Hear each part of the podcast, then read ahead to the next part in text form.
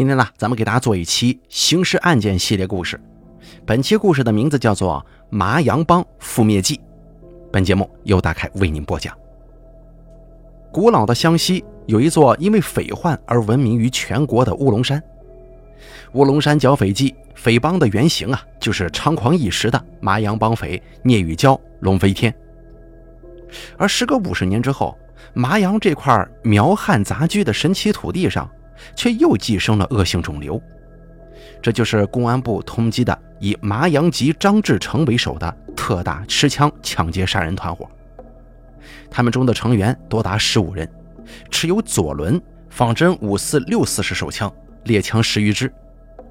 自1992年以来，在麻阳犯下了不可饶恕的罪行之后，流窜怀化、吉首、凤凰、广东、浙江金华等地，先后作案五十余起。枪杀事主多达十八人，开枪打伤被抢事主三十多名，抢劫财物现金总价值高达三百多万元，造成了轰动羊城的第一大案。张志成，外号华仔、老刀，又名欧阳成、张德华、欧阳吕八、刘建刚等等，系湖南省麻阳苗族自治县高村乡陵西村人，有妻子和两个小孩。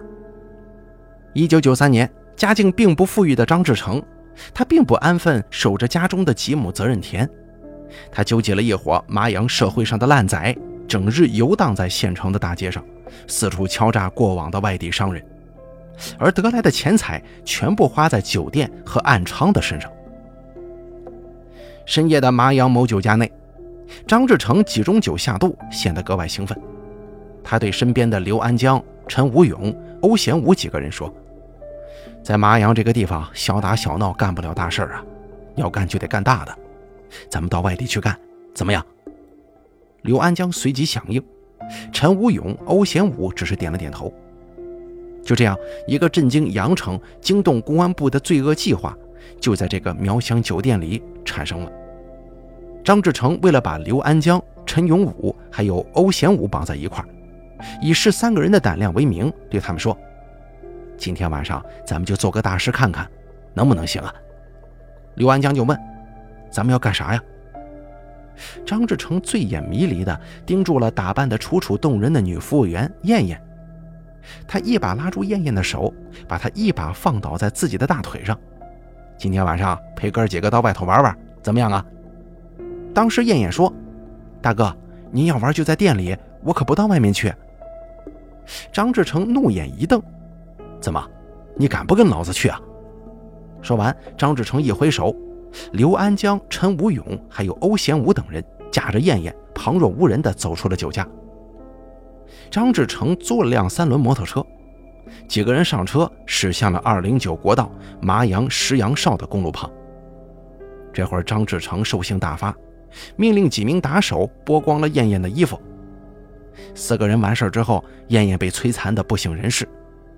张志成对手下说：“留着他可是个祸害呀，干脆把他搞掉吧，看谁敢先动手。”刘安江捡起地上的石头，朝燕燕头上使劲砸去。陈武勇还有欧贤武也不甘示弱，各自捡起石头朝燕燕的头部砸。张志成见燕燕确实已经死亡了，就把尸体掀到了公路边的水沟里，四个人扬长而去。当天晚上，张志成四人收拾行李潜逃怀化，第二天就逃往了广州市，找到了张志成在广州市打工的弟弟张志伟的工地。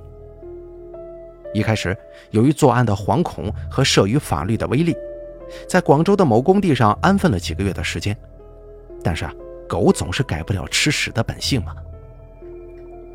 一九九四年四月，广州市华南路一工地四川民工在购买饭的时候。与张某发生争执，张志成就纠集刘、陈、欧等十多人闯入四川民工的工地，将两名四川民工在光天化日之下活活打死。随后又转入另一个工地，而这回呢，张志成没有害怕，他在某工地上召集了刘安江、陈武勇、欧贤武，还有他的弟弟张志伟等七名麻阳籍烂仔。他两手叉腰，耀武扬威地对打手说。咱们现在是系在一根绳上的蚂蚱了，从现在开始，你不干也得跟着我干，公安是不会放过我们每个人的。既然这样，那咱们就干一番大的，震惊他广州。一个特大持枪抢劫杀人团伙就这样在张志成的精心设计之下组成了。自该团伙组成后的两年时间内，他们疯狂肆虐羊城，杀人如麻，广州市民可谓是谈章色变的。张志成觉得自己组建这支队伍的势力不比解放前麻阳匪首龙飞天的队伍差，并且呢，自己手下的成员都是已经参加过三起命案以上的团伙了。也同是麻阳的同乡，个个心狠手辣。但是张志成认为总缺点什么呀？他说：“是时候得找一个有胆量并且能谋划的好军师了。”四月份的阳城打工潮再度涌起，张志成带着得力助手刘安江，为了寻找军师，挤进了打工族的人流中。张志成故意把抢来的一叠钞票放在上衣口袋里，并且露出了一截。他看准了一个刚下火车、身背行李的漂亮小伙，两个人就使劲往目标身前靠。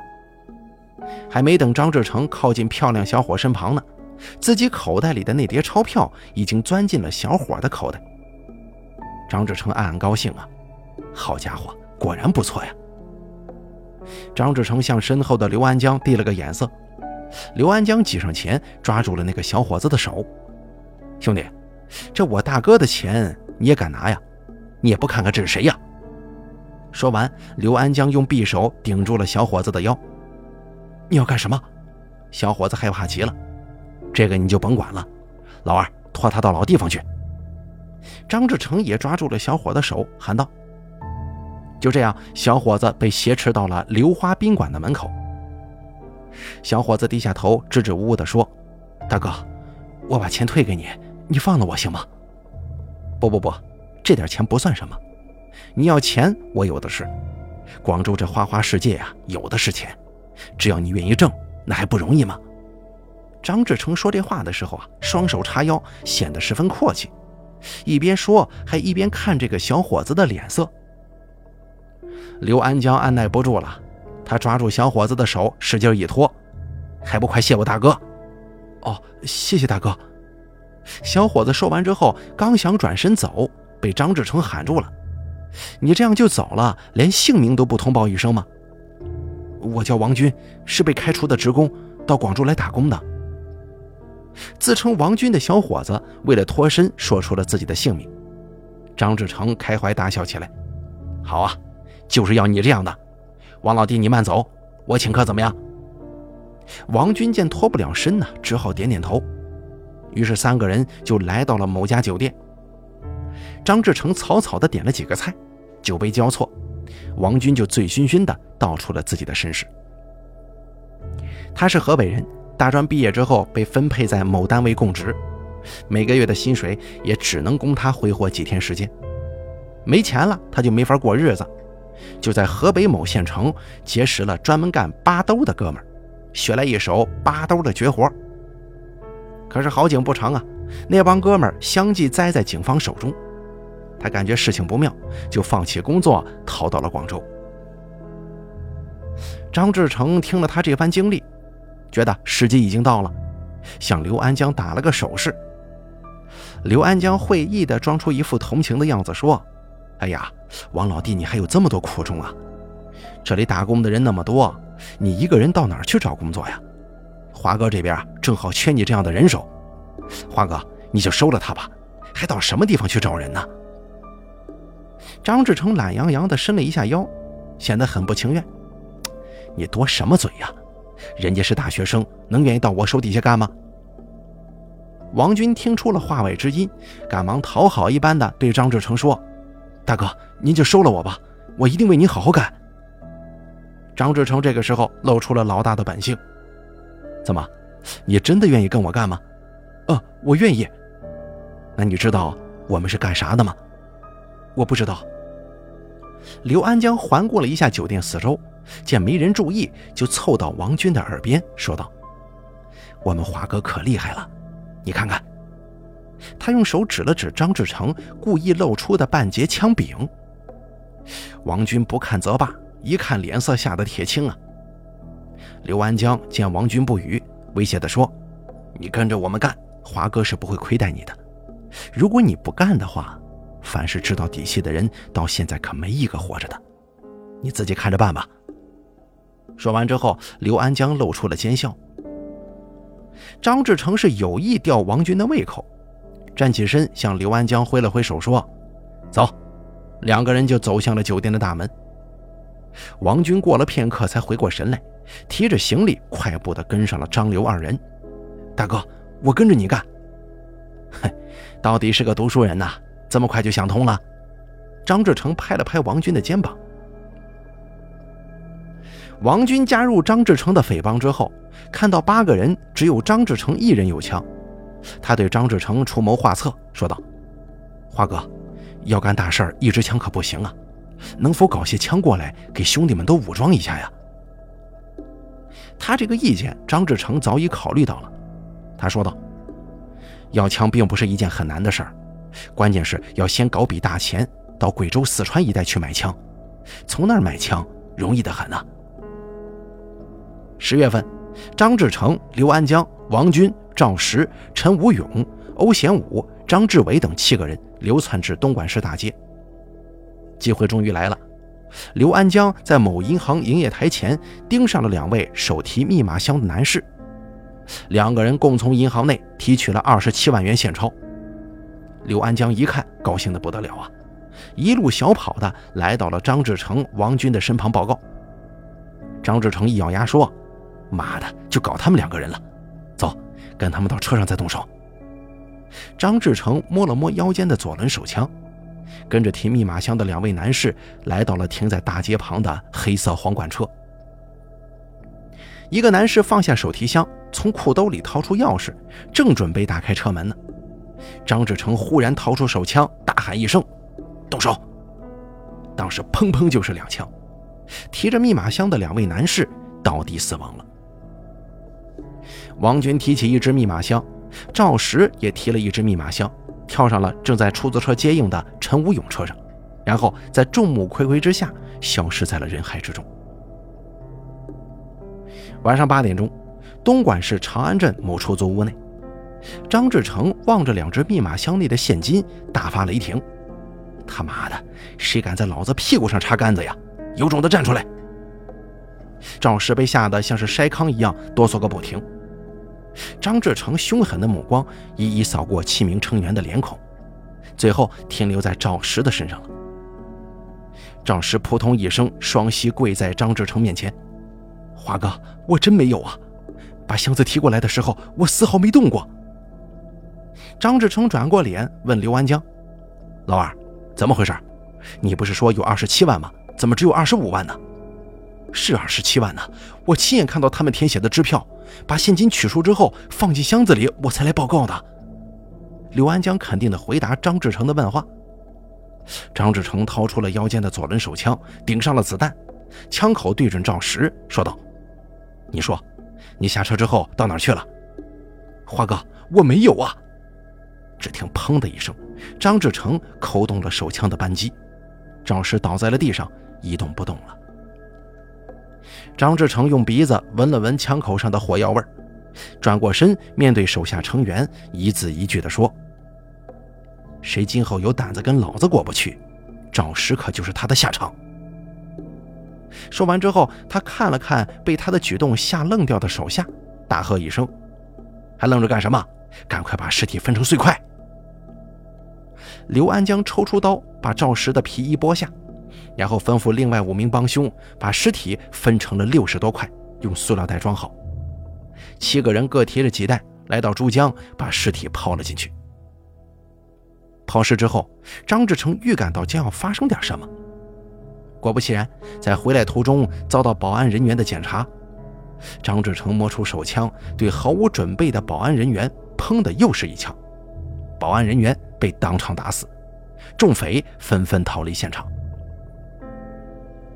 后来，张志成认为逃离了危险区，他等了一会儿，摸了摸口袋，不好，暂住证丢在现场了，赶快离开东莞。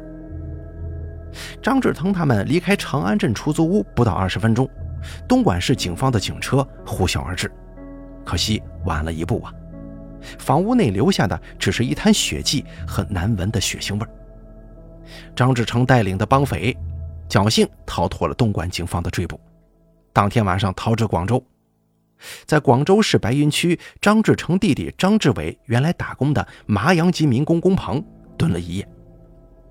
为了便于隐藏，张志成只带上弟弟张志伟跟他的所谓军师，连续四天时间东躲西藏，将刘安江跟欧贤武派往了贵州省某地购买枪支。不出半个月。刘安江跟欧贤武从贵州背回了仿五四六四式连发手枪，还有八百发子弹。张志成看到刘安江、欧贤武能够平安的归来，同时还带回了那么多枪，顿时笑得合不拢嘴呀。他在工棚里高兴地来回踱着方步。王军出门打听警方追捕消息，回来报告：“华哥，外头风平浪静呢。”张志成哈哈大笑起来说：“真是天助我也呀！”可是他忽然停住笑，脸露杀机，大声地对众手下吼道：“记住了，从今天起，我不叫华仔，而是老刀，大家记住了吗？”“记住了。”众绑匪回答。王军在张志成耳边说了一阵，张志成点了点头，对众匪吩咐了一声：“现在大家分头休息一天，明天早上七点三十分准时到工棚会合。”说完之后，张志成带着刘安江、王军离开了工棚。接下来，咱们再说一说东莞市的三起命案。警方仅凭在现场上寻找到的匪徒遗留的一张名为欧阳吕八的暂住证，作为持枪匪徒抢劫作案的唯一证据，突袭出租房一无所获，其他的就没再发现任何蛛丝马迹了。十二月十三号，广州天河火车站车水马龙。六十二路大富豪双层巴士满载乘客。张志成经过军师王军的周密策划，一行八人混入了客车内。当车开出天河车站门口不到一公里处，张志成掏出了腰间的手枪，大喊一声：“打劫！谁动就打死谁！”坐在巴士下层的乘客汤某见张志成就在自己身旁，他就想趁这个张志成不注意，起身抓住他的枪。可不料，张志成早有防备，还没等这个汤某伸手呢，张志成对汤某的胸口当时就是一枪。巴士司机被刘安江用手枪顶住了头部，不得已之下，任凭他的摆布。张志成见打死汤某这一招果然镇住了车内的六十多名乘客，就对上层的张志伟、欧贤武、陈武勇等匪徒骂道：“还不快搜啊！”张志成、王军等五名匪徒将全车的乘客随身携带的现金和值钱的物品洗劫一空。到达事先预定的地点之后，刘安江命令司机停车以后，八人仓皇逃窜。张志成同王军、刘安江、陈武勇等四个人又回到了白云区的工棚内。张志成清点了一下抢劫来的财物，仅现金就高达十二万多元。张志成将现金藏好之后，就迅速的离开了工棚。广州市公安局白云分局接到报案，防暴队重案组合力上岸，封锁了所有交通路口，加紧对过往车辆严加盘查，可是没能得到任何有价值的线索。重案组在走访被抢劫的乘客的时候，据乘客回忆，对方像是操湘西口音的湖南人。白云分局出动大量警力，对居住在白云区湖南籍民工打工的工地进行全面清查。白云区石井派出所在清查的时候收到报告，某个出租屋内住着一伙湖南麻阳籍民工，其中几个人形迹可疑。石井派出所三十多名干警立即秘密包围了出租房，一举抓获了张志成弟弟张志伟和该帮匪的另外两名成员，缴获五四式手枪三支。子弹十三发，并追回了没有来得及销赃的汤某的被抢物品，而张志成却再一次溜了。张志成这个时候只穿着一条短裤衩，提着逃跑的时候没能穿上的衣服，躲在四川籍民工的工棚里，看着警察把弟弟张志伟以及另外两名同伙带上了警车。张志伟落入了警方手中，这对张志成来说是一个不小的损失。他总认为这么大的一个团伙当中，只有老弟对他是忠诚的。张志成离开了白云区的出租屋之后，四天时间，整整流了三天的眼泪，并且他发誓，只要广州市判处弟弟死刑，那么他就会在广州制造震惊全国的广州事件，甚至还公开叫嚣，从今天起，只要警察近身，就会开枪射击，先杀几个再说。张志伟坐在白云区公安分局重案组的审讯室里，低着头，任凭警察提问。他抱着死猪不怕开水烫的心理，总是不开口。警方也看出了他的顽固态度，就从另外两名抓获的张志成同党中查出了天河大富豪劫杀案的全部真相，并查清了张志伟就是外号“老刀”的张志成的亲弟弟。正值白云区警方着手湘西追捕计划的时候，一九九五年元月二十二号，张志成见平安无事，就召集了刘安江。王军、欧贤武以及新成员谭贵、黄宇刚、滕某持手枪再次出现在天河区。当天上午，谭贵在天河区瘦狗岭一工地财务室内探知存有五十多万元现金之后，就告知了张志成。王军第二次来到工地财务室周围，查看地形和财务室人员情况以及逃离现场的路线，草拟了作案行动方案，并且把各项事宜进行了布置。上午十点二十分，工地上的民工没有下班，财务室出纳何某哼着小曲儿在整理着现金，准备给民工发工资。忽然，只听“砰”的一声，就倒在了地上，当场死亡。张志成、谭贵、刘安江、王军用提包装好五十余万元现金，在断后的欧贤武、滕某忽然大喊：“快跑！工地民工发现了！”这话还没说完呢。滕某的大腿就挨了民工的重重几棒，滕某倒地之后大声喊：“快跑，不要管我！”这个到死还要为其卖命的滕某被张志成连打中四枪。张志成觉得吧，这个滕某已经死了，才慌忙的按照原计划逃离了天河区。七月二十五号，新西兰籍商人连某在广州某公司刚洽谈一笔生意之后。坐上了从天河车站开出的幺八三路最为豪华的新福利公共汽车。他为刚刚谈成的那笔生意高兴地哼着满车乘客都听不懂的新西兰歌曲。可哪知啊，灭顶横祸很快降临到了他的身上。化名欧阳吕八的张志成、刘安江、王军以及新成员谭贵四双贼溜溜的眼睛紧紧地盯住了这个正在闭目哼歌的外国人身上。当车行至天河区车站三公里处，欧阳吕八掏出了手枪，顶住了那个闭目哼歌的外国人。刘安江、王军、谭贵三个人各把住车门和车两头。这外国佬虽然不懂持枪人的语言，但是他从持枪人的神智当中已经悟出了一些什么。他侧下身子，想凭借自己高大的身材猛撞歹徒，可哪知他刚一侧身，欧阳就连发三枪。将这外国人打死于车内了。全车二十多名乘客，有三名被刘安江、王军、谭贵开枪打伤。他洗劫了全车乘客的所有财物，强令司机停车，逃离了现场，消失在了人潮之中。而此案发生之后，震惊了羊城。案情很快通过电波传至广东省公安厅以及公安部。公安部批复。此案系我国公安形象和国际声誉，务必尽快破获，并将“七二五”大案列为广东省头号大案和公安部督办大案。广东省公安厅、广州市公安局刑侦处抽调四十余名刑侦精英，组成了“七二五”专案组，同时对天河区进行严密的布控。专案组历时四十多天，案件终于有了眉目。查清了欧阳吕八这个人，就是瘦沟岭财务室工地抢劫案和大富豪客车劫案，都是这个张志成所为，还从众多起劫案的现场留下的物证得到了证实。广东省的协查通报发往了千里之遥的湘西麻阳，麻阳公安局很快有了回音，并且把张志成、刘安江、谭贵、欧贤武、陈武勇等团伙成员在麻阳负案在逃和案犯的基本情况。通过电话向广东省公安厅刑侦处做了汇报。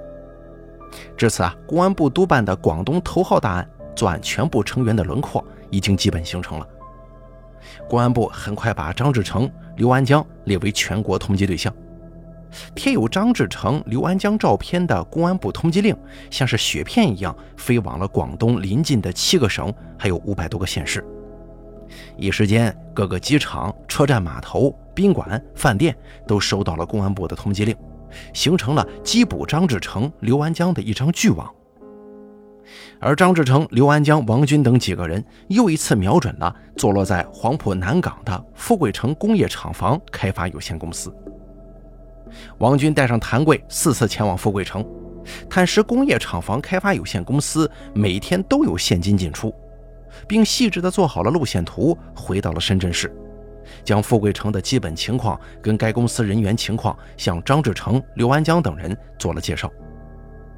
张志成顿时露出了奸笑，说道：“老子正好最近手憋得痒痒着呢，这回啊，去干他一个痛快的。”他检查了一下自己枪内的子弹，并从自己的提包里拿出六十多发子弹，分别发给了几名死党。张志成通过一番打扮之后，几乎面目全非呀。张志成、刘安江按王军所指引的路线混到了人流中。王军带着刚收来的新手黄宇刚负责接应，谭贵、欧贤武负责监视周围的动静。下午五点钟的时候，张志成觉得时机已到。头一偏，刘安江就会意了。抽出手枪之后，张志成呼的一声冲进了公司的财务室内。两个人用手枪指着财务室的女出纳员。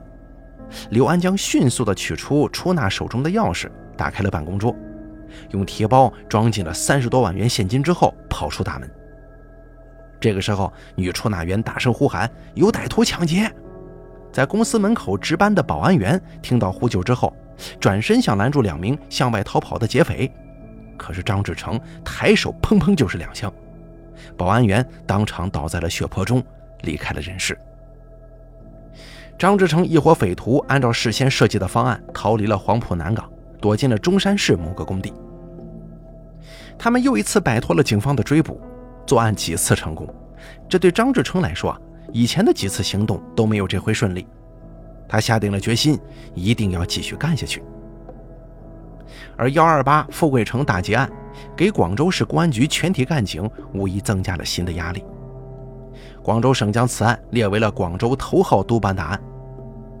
广州市市民目睹近些年来连续发生的枪杀抢劫案件没有破掉，怨声载道啊，公开责骂公安无能。一时之间，广州市内张志成帮匪的持枪抢劫阴影笼罩在市民的心中，挥之不去，人民谈章色变。而案情呢，又一次被传至湖南麻阳。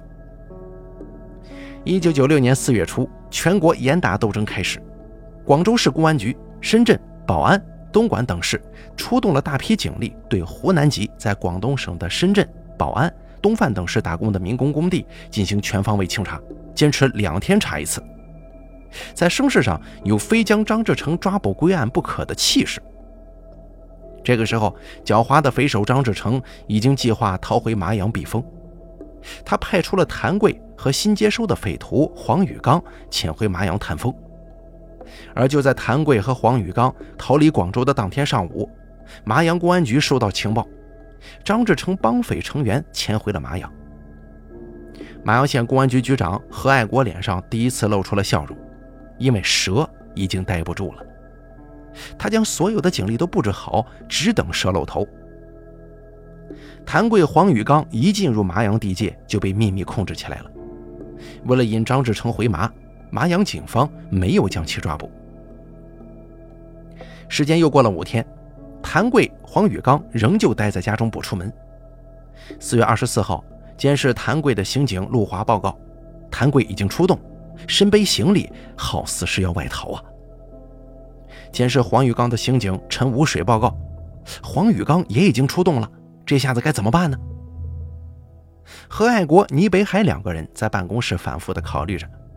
何爱国手持对讲机里不时的发出：“局长怎么办呢？两个人已经坐上了前往怀化的中巴车了。”各种焦急报告声。何爱国果断下达命令，缉捕谭黄二犯。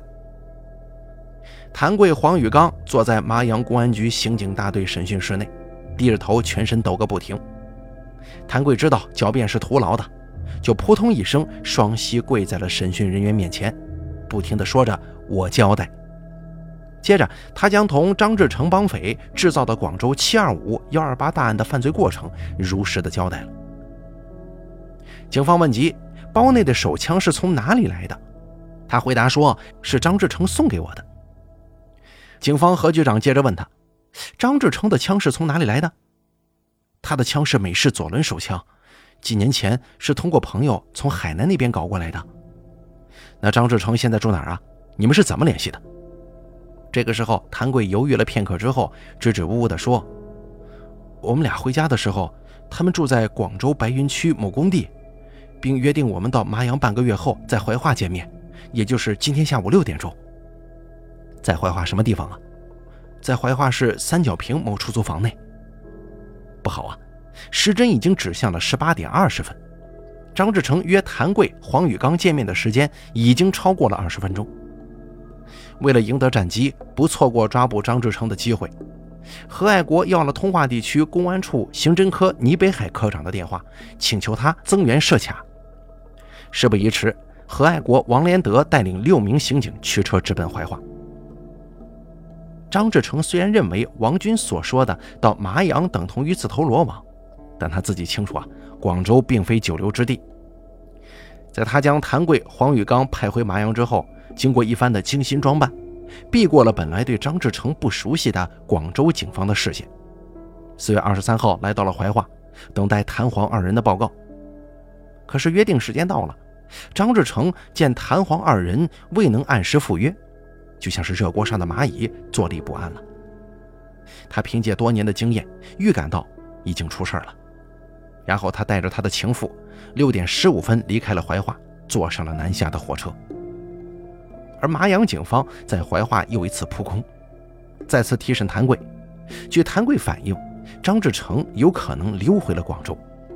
何爱国、王连德书记经请示县委同意之后，当天晚上组织警力直赴阳城。而这个时候，张志成带着他的情妇又一次来到了广州市白云区某工地。张志成到达广州的同时，麻阳警方何爱国局长一行追捕组也到达了广州。何爱国到达广州之后，没顾得上休息，就来到了广州市公安局十一处。为了抓捕张志成，防止发生不必要的伤亡，建议摸清情况，第二天早上围捕。可是这个围捕竟然又迟了一步。张志成在工地上跟他的情妇睡到半夜后，他预感到事情有些不妙。他想，谭贵、黄宇刚虽然是他近些年来的骨干，但他俩毕竟不如刘安江那样老练呢。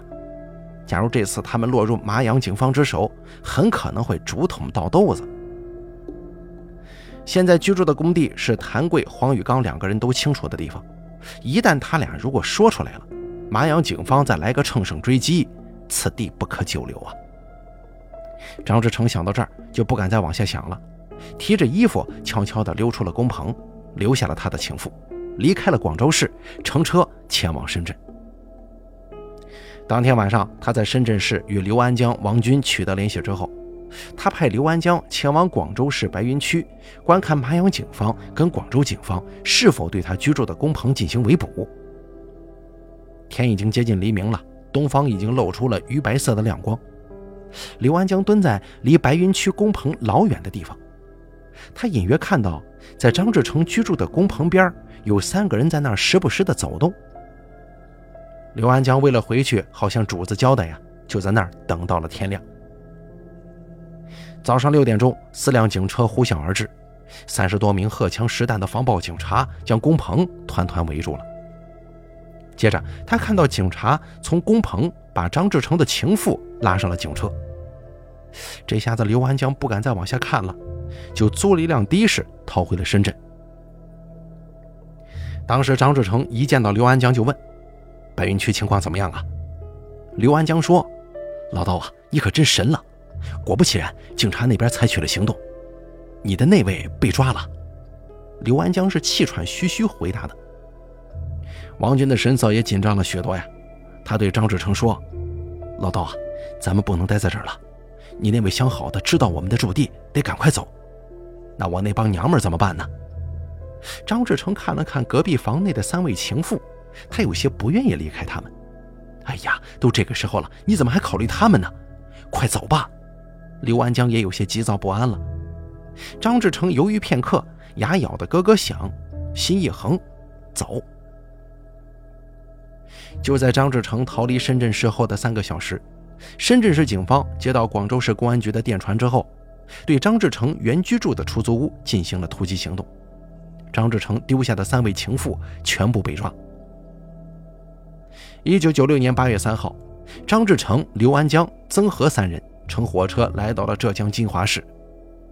张志成在宾馆内白天不敢出门，每天三顿饭都由曾和从外面买来。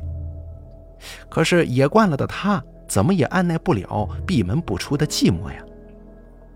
八月五号晚上，张志成见这几天风平浪静，就要刘安江陪他到金华市寻找欢乐的地方。刘安江面露难色的讨好的说：“老道啊，是不是再过几天到上海再去风光啊？你怕什么呀？老子福大命大，他们能抓住我吗？”张志成对刘安江怒骂一顿之后，刘安江无奈，就提着装有两支手枪的包，陪着张走向了金华市的夜市。当天晚上，在某家低级旅馆里，张志成、刘安江各搂着服务小姐风流了一夜。再说曾和这边，他见到张刘二人抛下自己寻欢作乐去了，有些不甘心呢。张刘二人一出宾馆，他就跟着溜出了宾馆，逛起了金华的夜市。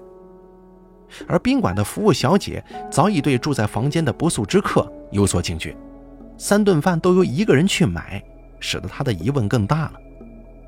于是小姐叫来了保安人员，趁房间空无一人之机，打开了房门。对住客的行李进行了秘密检查。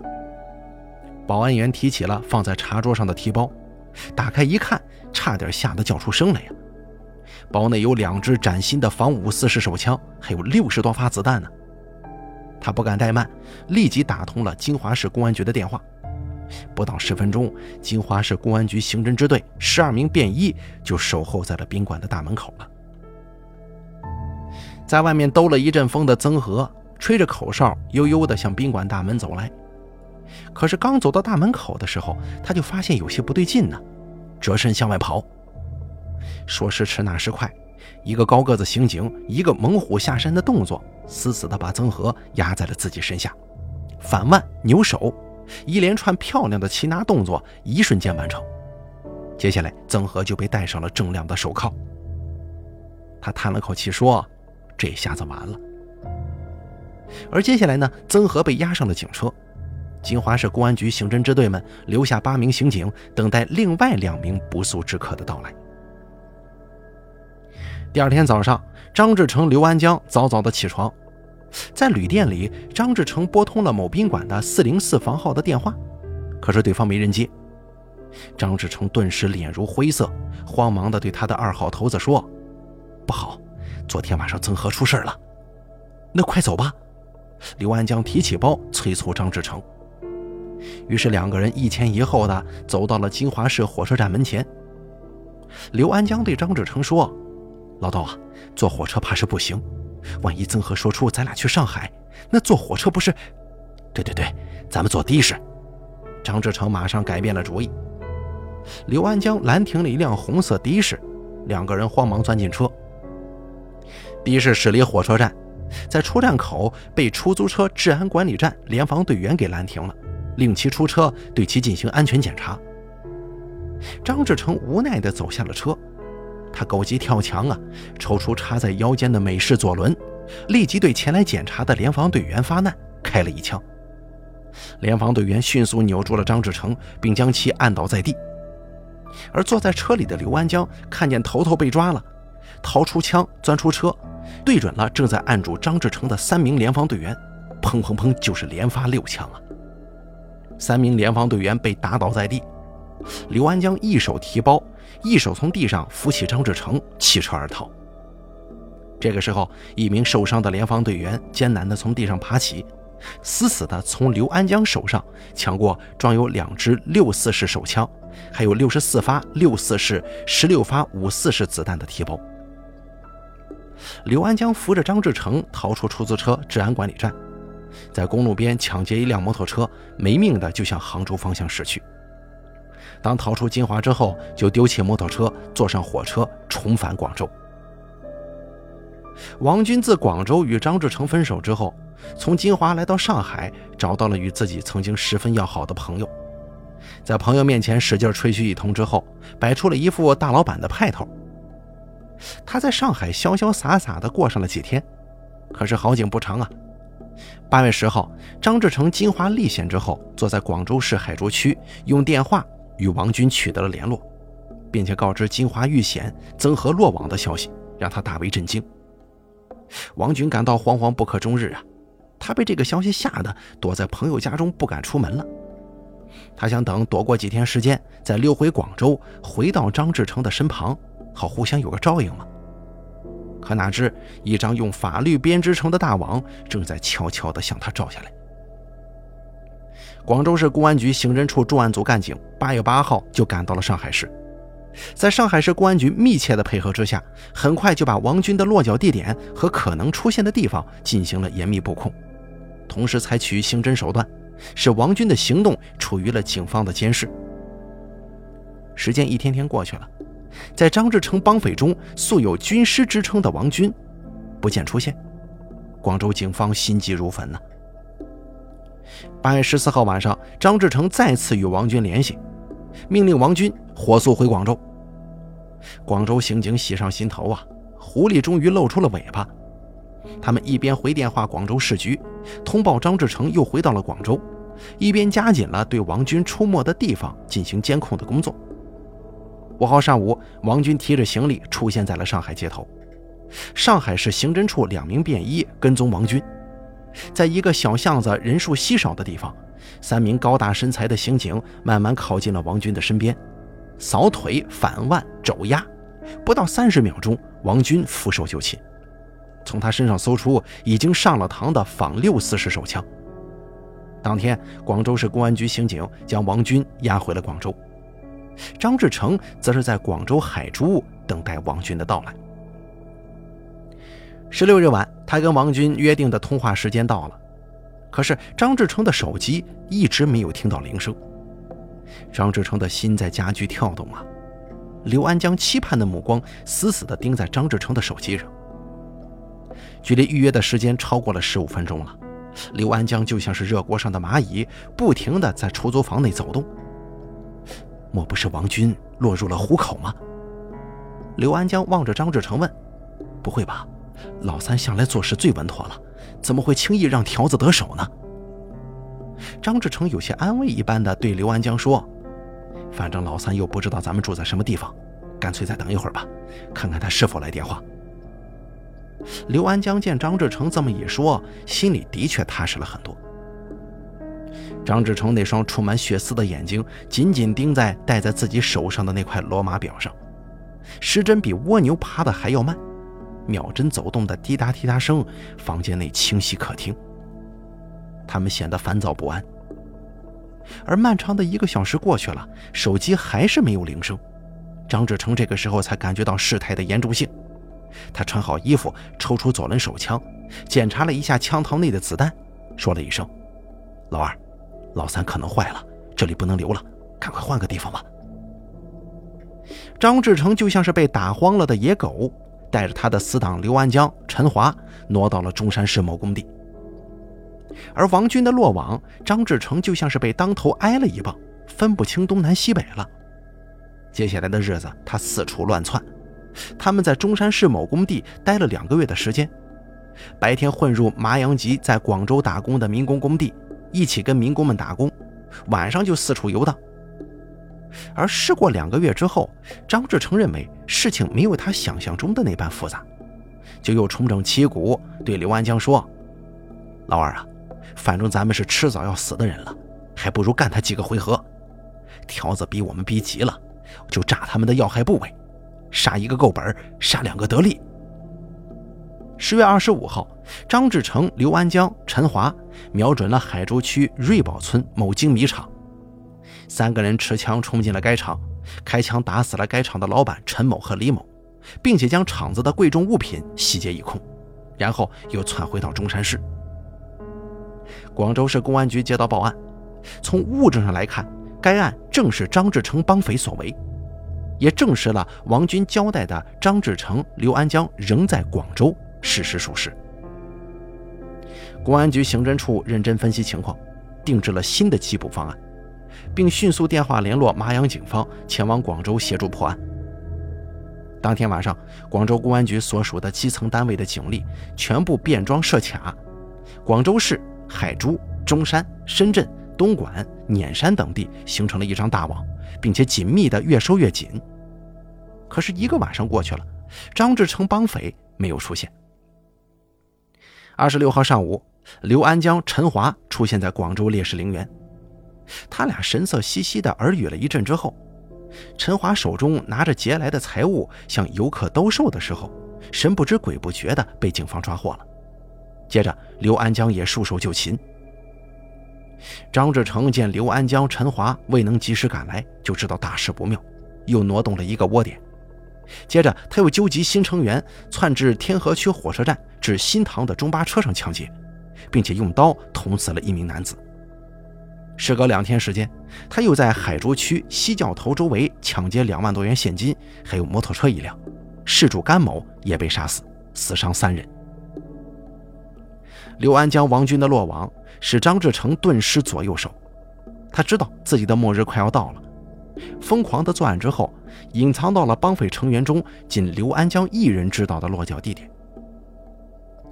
刘安江面对审讯席上的四位麻阳警方老将，冒出了一身冷汗。何爱国猛一拍桌子：“刘安江，张志成落网，你清楚吗？”刘安江顿时被吓呆了：“啊，我我不知道啊！你先后同他逃到哪些地方？”何爱国乘胜追击：“就在广州市、深圳、中山。”东莞的出租屋里，刘安江只好如实回答。王连德见时机已到啊，就问道：“我们最近追捕的紧，你同张志成避风，仅有你自己一人知道的地点，那次是在什么地方？”刘安江不知道是计谋啊，随口回答：“是深圳宝安区西乡镇盐田村出租屋，那里不是万不得已都不能去的。当时张志成跟我说，那个地点只有我一个人知道。”只有到紧急关头才能到那里。一听这个，何爱国、王连德四个人露出了笑容。凌晨四点钟，海珠分局报告发现张志成团伙成员重要联络人陈义峰。经湘粤警方紧密思考后，决定放走陈义峰，把张志成给调出来。深圳市宝安区已经做好了充分准备，对西乡镇盐田做了周密的布控。就等于钻网了。而陈义峰不知道是警方故意放他一马，倒认为自己十分聪明，凭他那能说会道的三寸不烂之舌，轻易地混过了警方。十号的时候，陈义峰急于想见到张志成，就与另一名成员联系，对方回答等到十六号下午再联络，安排会面的时间和地点。湘粤警方认为不能再错过战机了，就于十日中午晚上。对原来已经查清过的工地和出租房又一次进行大规模的清查，目的是把张志成逼进网中。时针已经指向了下午六点整，共乐派出所十名荷枪实弹的干警秘密包围了张志成所住的出租房，一切就绪。等市局刑警，时间恐怕来不及了，他们就成立了四人组成的主攻组，分别着便装，以查户口为名来到了出租房。主攻组其中一名干警装着喊房主的名字，把张志成惊醒。张志成从床上跳下来，来到窗边，见四周没了动静，就放下了心。快开门呐，查户口！主攻组其中一名干警大声地喊。而张志成知道房东不在家，就从楼上走了下来，把门拉开了一道缝，探出半个头问：“你……”这话还没说出口呢，四名干警蜂拥而上。在张志成毫无准备的情况之下，以迅雷不及掩耳之势把他按倒在地。真的是好险呐！事后从他的包里还搜出了一支已经上膛的左轮手枪和五发子弹呢。至此，这个作恶多端的杀人魔王终于落入了法网。事后，根据张志成、刘安江、王军等人先后交代的情况，各地公安机关陆续抓获了谭贵、黄宇刚等团伙成员，再加上之前抓捕的几个人，以张志成为首的十五人团伙最终彻底覆灭。从1993年开始，在四年时间里，以张志成为首的犯罪团伙总计先后作案五十多件，杀害无辜群众十八人，打伤三十多人，抢劫财物总计三百多万元。在打击张志成团伙的过程当中，公安机关先后收缴五四式、六四式手枪、左轮手枪和猎枪多达十多把。1996年12月，张志成、张志伟、王军。刘安江等九名团伙主要成员被判处死刑，其余六人被判处无期徒刑和有期徒刑。一九九七年一月十号，罪大恶极的张志成等九名罪犯被押赴刑场执行枪决。好了，今天呢，咱们给大家讲的这个麻阳帮的案子呀，就说到这儿了。感谢您的收听，咱们下期节目不见不散。